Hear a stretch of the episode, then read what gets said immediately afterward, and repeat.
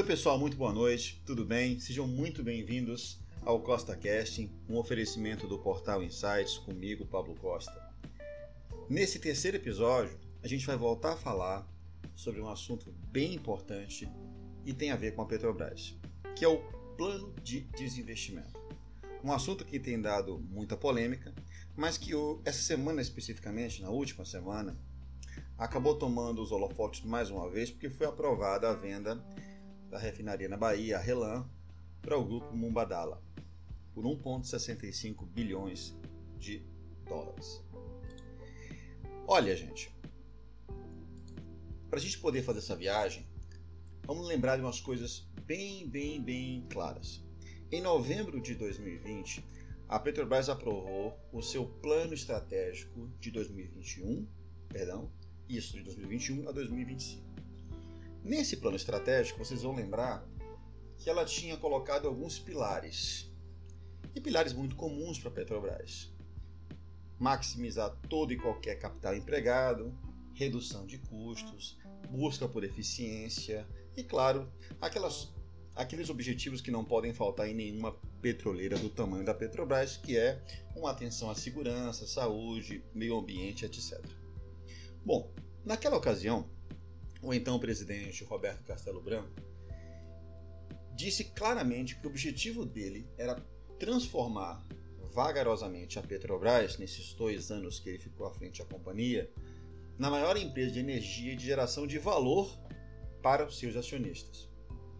Ou seja, ele começou a focar o trabalho da Petrobras em determinados tipos de nicho, para aproximar os níveis de eficiência da Petrobras de outras majors ou de outras international oil companies.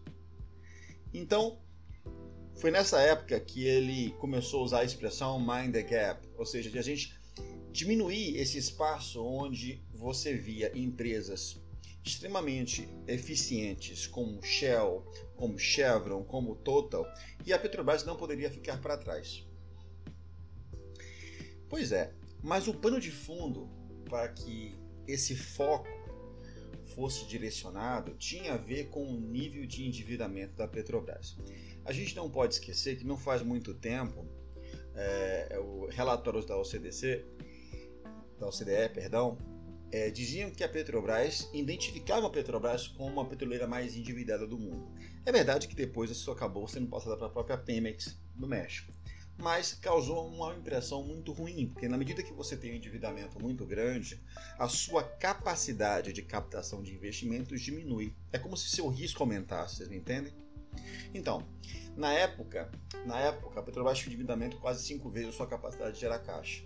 Mas pouco a pouco, o Castelo Branco conseguiu definir uma métrica na companhia que tinha o principal objetivo, gente, de diminuir cada vez o nível de endividamento.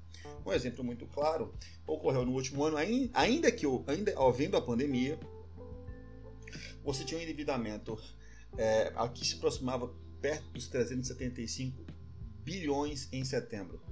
Uma, uma melhora entre setembro e junho, algo que chamou muita atenção.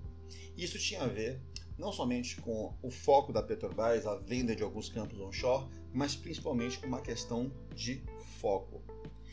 E a questão de foco, sem dúvida, estava é, associada à maneira como a empresa é, entendia a sua estratégia de refino, por que, que as, as refinarias estariam sendo vendidas. Quase que metade de todas as refinarias de posse da Petrobras é, estavam à venda. E o objetivo era claro nos olhos da Petrobras. Na medida que ela fosse vendendo, todo o todo não, ou parte dos recursos é, adquiridos na venda seriam redirecionados para investimentos também no sua capacidade de refino. A ideia no papel parece ótima, mas a questão é quando e como. Qual o objetivo da Petrobras para não deixar que a gente continuasse tanto na dependência dos preços de petróleo externos? Gente, Aqui a reflexão, quando a gente olha esse movimento, é entender que a Petrobras tem autonomia para tomar as decisões, é, desde que cumpra o seu pragmatismo com seus acionistas, é uma coisa que qualquer companhia do porte dela pode fazer. Duas coisas me chamam a atenção aqui. Parte desses acionistas é o governo federal. Então, sem dúvida, o governo federal precisa olhar os interesses do próprio país. O que, que acontece quando você tem uma dívida muito grande em casa?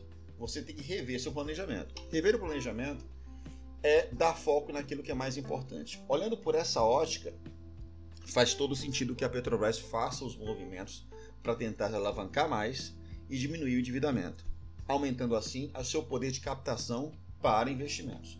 That's fine, eu acho que não tem dúvida nesse sentido. o ponto de crítica é a gente olhar o programa de venda das refinarias e avaliar se ela não está sendo feita de qualquer forma. Ou seja, se ela está sendo feita por um preço justo, se existe mercado para venda, qual a expectativa de retorno, para quê? Para que a gente entenda de que a troca está sendo feita de uma maneira justa. A grande questão aqui é: nós temos visibilidade do que o conselho da Petrobras decide? Até que ponto o governo federal está diretamente envolvido com essas decisões? Qual é o planejamento nacional energético, incluindo a capacidade de refino, o que resolveria em parte o problema dos reajustes quase que mensais de combustível no Brasil? Essas são questões importantes, gente, que estão por trás dessa, dessa decisão da Petrobras de desinvestir. Sem dúvida, o Castelo Branco conseguiu algo fundamental: dar visibilidade aos acionistas de que haveria retorno. Porém, é preciso você sempre ter em vista como que os investimentos estão sendo feitos e qual é a transparência que esse processo é, tem mostrado para o Brasil e para o mundo. Dizem que o endividamento da Petrobras tem a ver com a, a proliferação e a descoberta do pré-sal. Uma coisa causou a outra. A gente só vai ter condição de falar se isso é verdade, gente, se a gente tiver clareza como a Petrobras gastou e fez seus investimentos. E a gente só consiga, consegue fazendo isso pressionando o governo, que é a parte que nos representa na Petrobras, pedindo transparência. Então, resumo da obra. Na minha opinião, desinvestimentos focados como parte de um plano estratégico é bem-vindo. A questão é, precisa ser transparente, precisa seguir a autorização do Congresso quando necessário não adianta mais é, ser uma gambiarra que simplesmente sirva para dar retorno a acionistas que não são os majoritários. Tá bom? Esse é o meu recado de hoje, para a gente refletir um pouquinho. Um abraço forte, é para frente que se anda, continuem estudando, clica no canal, venha ouvir os podcasts com a gente, deixe seu comentário e deixe sua sugestão para que outro assunto no próximo domingo a gente possa abordar. Vem muito mais coisa aí no portal. Um forte abraço, agradeço a audiência. Fique com Deus, até a próxima.